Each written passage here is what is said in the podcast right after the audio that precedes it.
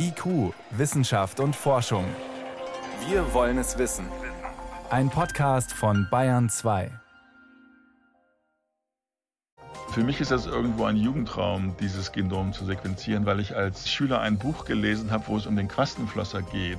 Quastenflosser, Lungenfisch, wem sind wir ähnlicher? Klären wir in dieser Sendung. Und wie schädlich war oder ist womöglich noch die Schadsoftware Emotet? Und auch, wie ist das mit den neuen Virusvarianten? Muss man jetzt noch mehr Abstand halten? Antworten gibt's hier. Herzlich willkommen. Wissenschaft auf Bayern 2 entdecken. Heute mit Birgit Magira. Schon allein das Wort klingt ja wie aus einem schlechten Horrorfilm. Die Mutante. Vor diesen neuen Varianten oder eben Mutationen des SARS-CoV-2-Virus muss man zwar nicht kreischend davonrennen wie im Film, aber sie treiben Medizinerinnen und Virologen durchaus Sorgenfalten auf die Stirn. Nachgewiesen sind diese ansteckenderen Virusformen bereits quer durch Bayern.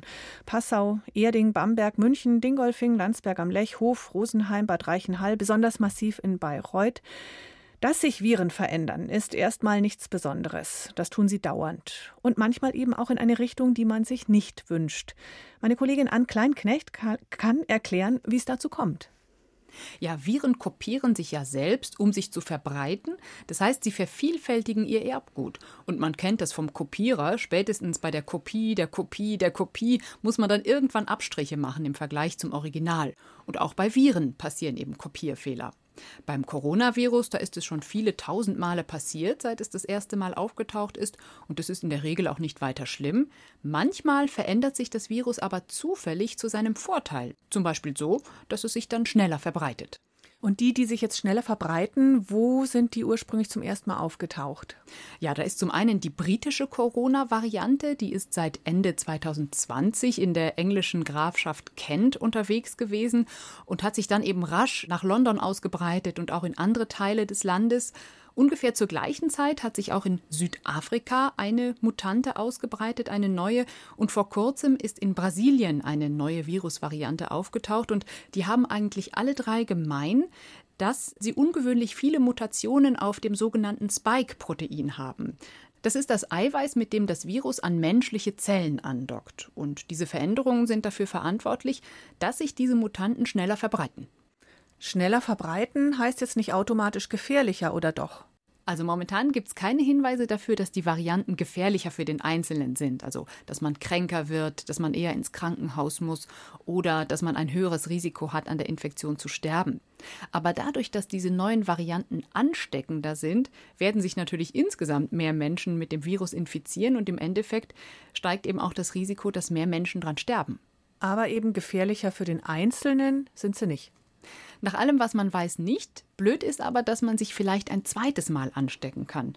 Erste Studien haben jetzt gezeigt, dass die südafrikanische und die brasilianische Mutante resistent gegen Corona-Antikörper sein könnten.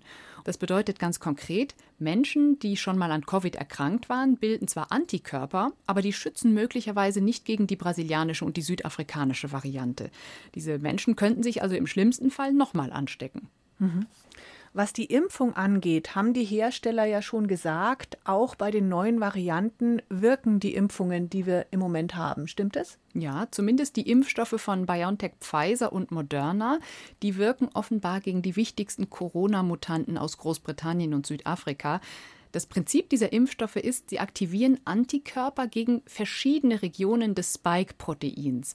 Und auch wenn bei den Mutanten jetzt bestimmte Stellen dieses Proteins verändert sind, dann haben die Impfstoffe immer noch genügend Angriffspunkte auf dem Spike-Protein übrig.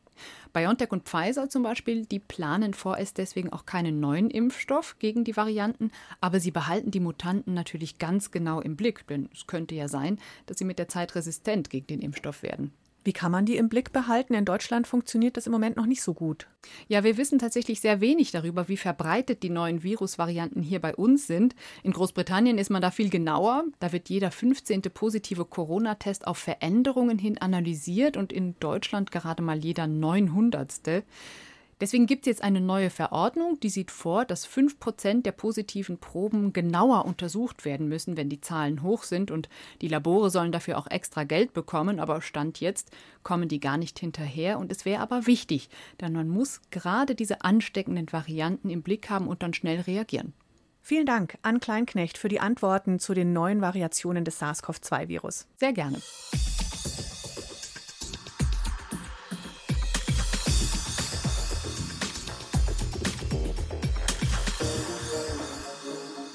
Wir haben uns schon dran gewöhnt an die täglichen Zahlen aus dem Robert Koch Institut. 1000 Todesfälle am Tag wegen Corona, das war zuletzt eher der Normalfall als die Ausnahme. Aber gibt es tatsächlich eine sogenannte Übersterblichkeit?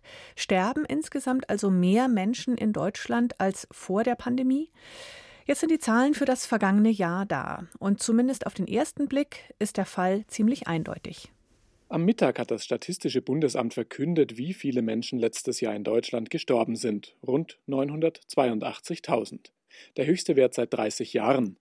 Seit 2016 lag der Schnitt sonst bei 934.000 im Jahr, also 48.000 weniger.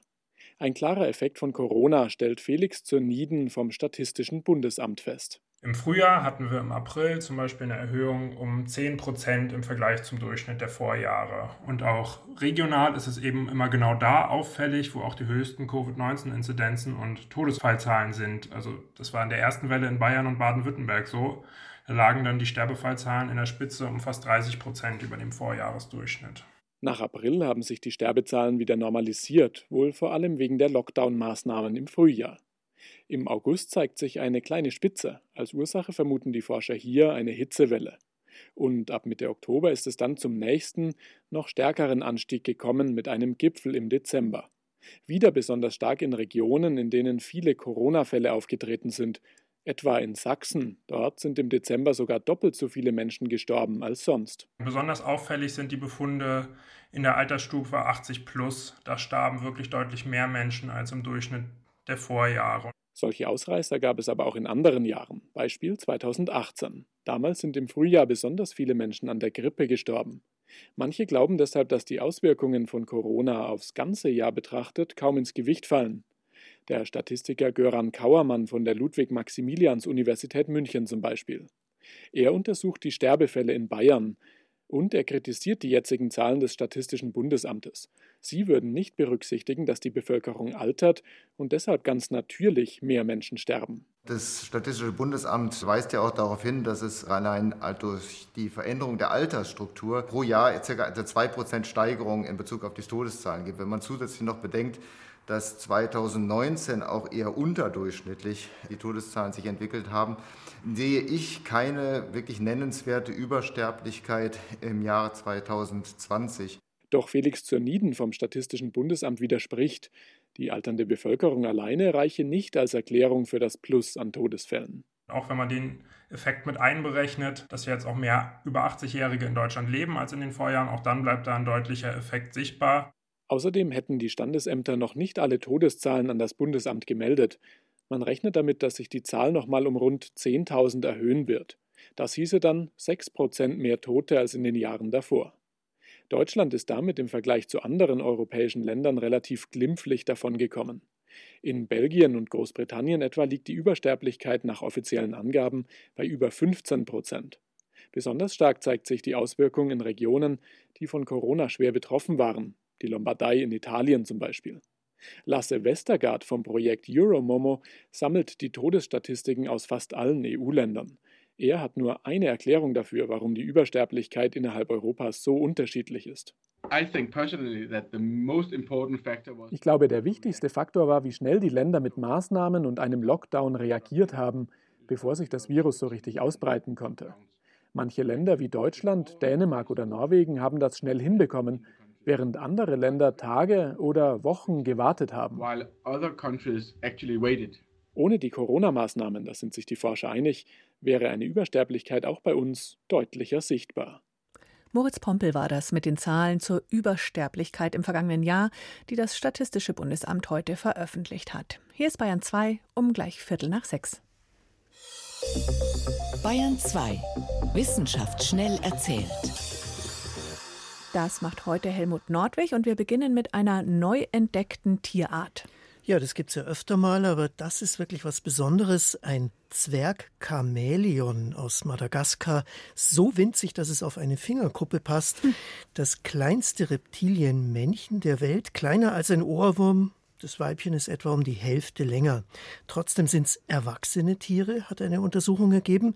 Zum Beispiel die Computertomographie hat gezeigt, zwei Eier im Körper des Weibchens. Mhm. Und auch beim Männchen, da sind die Genitalien sogar verglichen mit anderen Chamäleonarten besonders groß. Warum das denn? Ja, weil das Weibchen so viel größer ist als das Männchen, eben um die Hälfte länger und das funktioniert eben sonst nicht richtig. Ja, und die Forscher, die haben nur ein Pärchen von diesem Mini-Chamäleon entdeckt. Trotzdem haben sie die Tiere nicht freigelassen, sondern getötet und mitgenommen. Oh nein. Ja, äh, das muss man so machen, wenn man äh, eine neue Art beschreibt. Aber ich kann Sie beruhigen, das Tier ist wohl gar nicht mal selten. Es ist nur extrem schwer zu finden. Einer der Forscher hat mir gesagt, es ist ein völlig unzugängliches Gebiet und das Tier hat ausgeschaut wie ein braunes Zweiglein auf braunem Laub. Quasi also, unsichtbar. So ist es, hm. genau. Wir kommen jetzt zur Atmosphäre. Das Umweltbundesamtes hat die endgültige Berechnung der Treibhausgase für 2019 vorgelegt, also für vorletztes Jahr. Und die sind runtergegangen? Ja, es ist insgesamt erfreulich. Fünf Prozent weniger CO2 ist in die Atmosphäre gegangen als im Jahr davor. Vor allem wegen der Energiewirtschaft. Also es sind Kohlekraftwerke stillgelegt worden, mehr erneuerbare Energien werden genutzt mhm. und es gab auch noch viel Sonne und Wind im Jahr 2019. Nicht so stark war der Rückgang bei der Industrie und der Landwirtschaft. Also da müsste mehr passieren. Und ganz besonders müsste mehr passieren beim Verkehr und bei Gebäuden. Da haben die Emissionen nämlich sogar zugenommen. Wie kommt's? Ja, bei den Gebäuden, da haben die Hausbesitzer wohl mehr Heizöl bestellt, weil das in dem Jahr besonders günstig war. Hm. Und was den Verkehr angeht, da ist es so, dass die Motoren zwar immer weniger Benzin oder Diesel brauchen, aber die Autos werden halt leider immer größer und es gibt dann auch noch immer mehr davon. Und das macht die anderen Erfolge zum Teil zunichte. Wie schade. Ja, und jetzt haben wir noch eine traurige Nachricht für die Wissenschaft. Einer der führenden Atmosphärenforscher, der niederländische Meteorologe Paul Krützen, ist gestorben. Er war 20 Jahre lang Direktor am Max-Planck-Institut für Chemie in Mainz und ist besonders bekannt geworden durch die Entdeckung, dass fluorhaltige Gase, also die sogenannten FCKW-Kühlmittel, zum Beispiel aus dem Kühlschrank, mhm. dass die die Ozonschicht zerstören. Für diese Arbeiten über die Ursachen vom Ozonloch hat er 1995 den Nobelpreis für Chemie erhalten und kurz danach habe ich ihn dann auch bei der Lindauer Nobelpreisträgertagung kennengelernt. Was war das für ein Typ? Es war ein ganz bescheidener Herr, ein richtig liebenswürdiger Mensch, hat sich sehr viel Zeit genommen, was auch nicht selbstverständlich ist mit Journalisten. Bemerkenswert auch fand ich, dass er ein politisch denkender Kopf war. Zum Beispiel hat er sich schon ganz am Anfang seiner Karriere gegen Atomwaffen ausgesprochen. Er hat entdeckt, dass sie zum nuklearen Winter führen würden.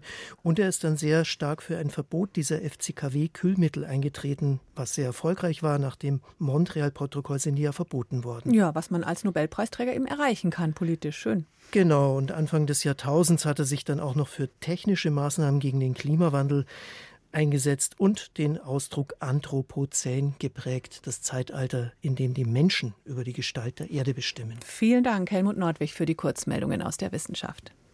IQ, Wissenschaft und Forschung gibt es auch im Internet. Als Podcast unter bayern2.de.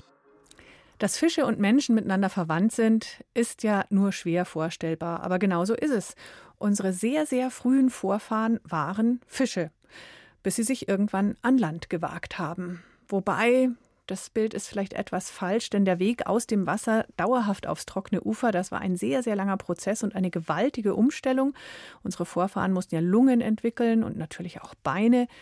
Und obwohl das alles so lange her ist, gibt es heute noch Fische, die den damaligen ersten Landgängern ähnlich sind. Lungenfische und Quastenflosser. Die haben ein so riesiges Genom, dass es erst jetzt gelungen ist, ihre DNA komplett zu analysieren. Und diese Analyse erlaubt einen Blick in eine sehr ferne Vergangenheit. Renate L. über die Landnahme der Wasserbewohner. An einem Bach oder See vor rund 400 Millionen Jahren. Ein Fisch steckt seinen Kopf aus dem Wasser, schlängelt sich ans Ufer, stemmt sich auf seine Vorderflossen, findet etwas zu fressen, schnappt aber schon bald nach Luft und verschwindet wieder im Wasser. So ungefähr kann man sich wohl die frühen Landgänge besonders innovativer Fische vorstellen, den Vorläufern aller Wirbeltiere, vom Elefanten bis zum Kolibri und einschließlich der Menschen. Diese Pioniere sind längst ausgestorben, aber ein paar Verwandte gibt es bis heute. Die Lungenfische im Süßwasser und den 1938 auf einem Fischmarkt entdeckten Quastenflosser im Meer. Den Evolutionsbiologen Axel Meyer von der Universität Konstanz begeistern diese Fische schon lange. Für mich ist das irgendwo ein Jugendtraum, dieses Genom zu sequenzieren, weil ich als Schüler ein Buch gelesen habe, wo es um den Quastenflosser geht. Ich habe 1990 meine erste Publikation darüber geschrieben, ob nun der Quastenflosser oder der Lungenfisch näher verwandt ist mit uns. Seitdem hat mich diese Frage nicht losgelassen, was man aus dem Genom dieser Tiere ablesen kann über die evolutionäre Geschichte unserer Fischvorfahren. Wie sie von Wasser zu Landbewohnern wurden. Doch lange Zeit mangelte es an Gendaten, weil diese urtümlichen Tiere ein extrem großes Genom haben, fast 15 mal größer als das des Menschen. Erst seit kurzem gibt es Technologien, mit denen man ein solches Riesengenom korrekt entziffern kann. Jetzt liegt das Ergebnis vor und zeigt, Lungenfische sind tatsächlich die nächsten Fischverwandten der Menschen. Und es zeigt, wie sich die Herausforderungen des Landlebens im Erbgut dieser Fische abzeichnen. Das Grundprinzip ist natürlich, dass die Evolution nicht zielgerichtet arbeitet. Es geht nicht darum, immer perfekter oder einem auf ein bestimmtes Ziel hin zu evolvieren, weil die Organismen ja in jeder Generation überleben müssen. Es gab nicht das Ziel, komplett an Land zu leben, aber es hatte Vorteile. Im Wasser gab es vor 400 Millionen Jahren Fressfeinde, an Land aber noch nicht. Dafür gab es an Land schon Insekten, Schnecken und anderes Kleingetier, das sich als Beute eignete. Erst entdeckten wagemutige Fische, dass sie kurz an Land überleben konnten. Und dann gelang es ihnen immer besser. Irgendwann konnte der erste von ihnen Duftmoleküle in der Luft wahrnehmen und damit Beute finden. Und dann auch immer öfter erwischen, weil seine Flossen ein kleines bisschen beinähnlicher ausgefallen waren, sodass sich der Fisch schneller fortbewegen konnte.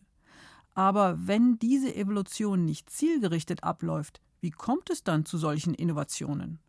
Durch Fehler, sagt Axel Mayer. Manchmal entsteht bei der Zellteilung ein Gen doppelt. Und das hat den Vorteil, dass eine Kopie eines Gens die ursprüngliche Funktion ausführen kann und das zweite Gen dann sozusagen frei ist, Mutationen anzusammeln und damit dann die Funktion zu ändern.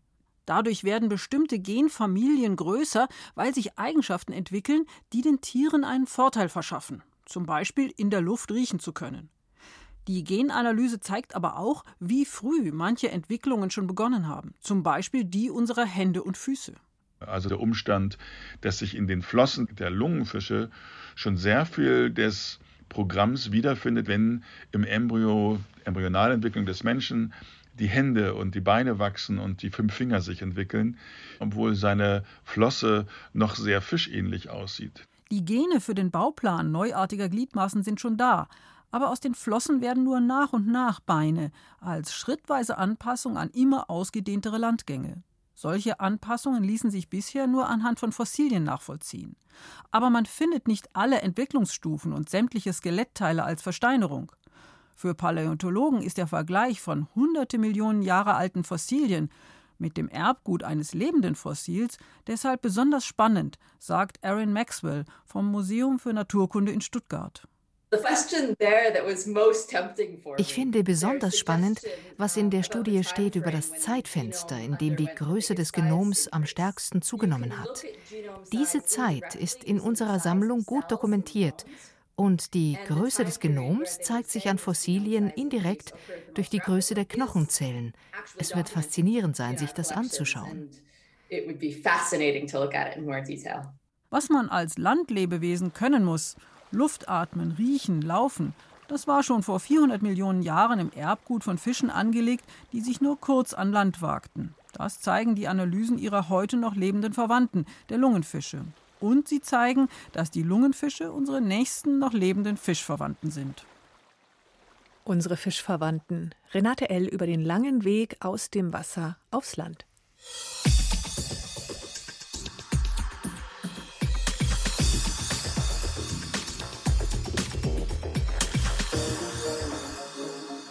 Cyberkriminalität. Da kamen Polizeibehörden mehrerer Länder diese Woche mit einer tollen Erfolgsmeldung.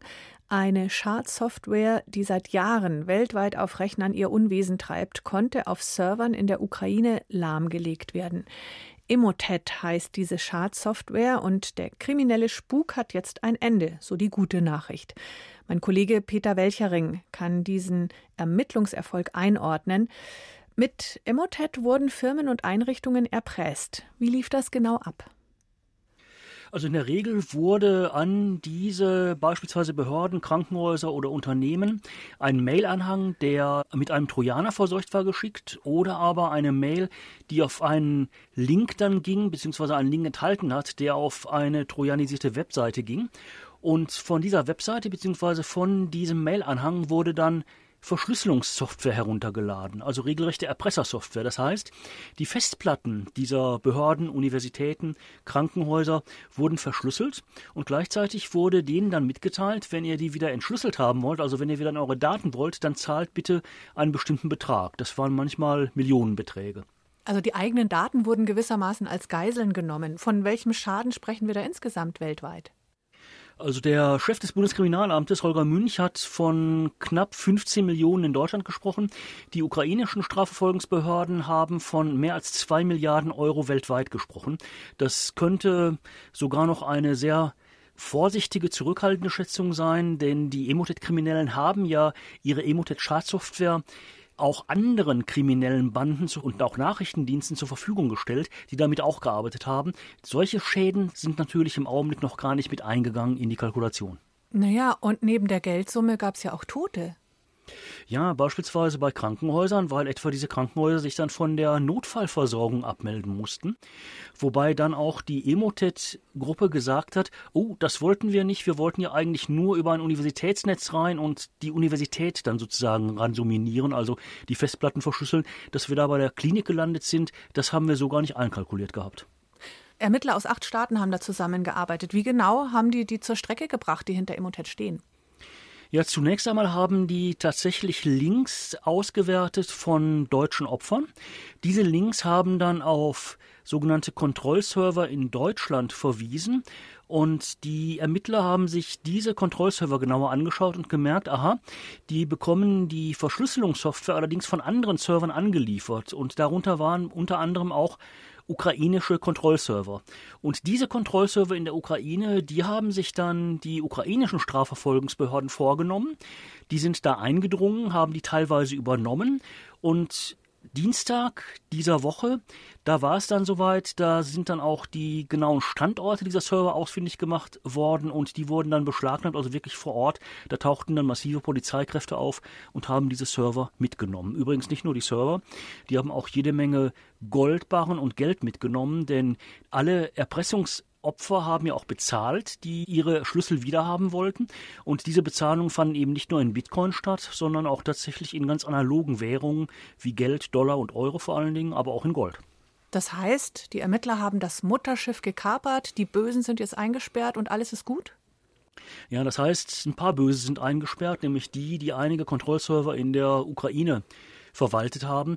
Die Hintermänner, die hat man nicht bekommen, man weiß auch nicht, wo die sitzen. Und ob alles gut ist, wird sich zeigen. Ich bin da sehr skeptisch, denn es sind bisher eben nur Teile der Emotet-Software, der Emotet Infrastruktur lahmgelegt worden. Ein Teil der Software ist sogar noch auf den Rechnern, auf den Opferrechnern, ein Teil ist noch aktiv. Inwieweit und wie schnell diese Infrastruktur dann auch wiederbelebt werden kann, das muss man dann abwarten. Und jetzt muss eben der Rest eben auch noch bereinigt werden an den Computern und wir müssen sehr, sehr sorgsam darauf achten, was kommt da jetzt noch an weiteren Hintertüren auf uns zu. Aber alles in allem können sich die Verfolgungsbehörden da schon zurecht auf die Schulter klopfen? Das war sicherlich ein Verhandlungserfolg, nur wir dürfen die anderen Gefahren, die von anderen Hintertüren, von anderer Schadsoftware ausgehen, darüber nicht vergessen. Und da sollte uns eben dieser Verhandlungserfolg nicht dazu verleiten, dafür sagen, buh, alles wieder in Ordnung und wir schlittern dann sozusagen in die nächste Katastrophe. Peter Welchering über das Ende oder noch nicht ganz Ende der Schadsoftware Emotet. Vielen Dank für die Informationen. Gerne.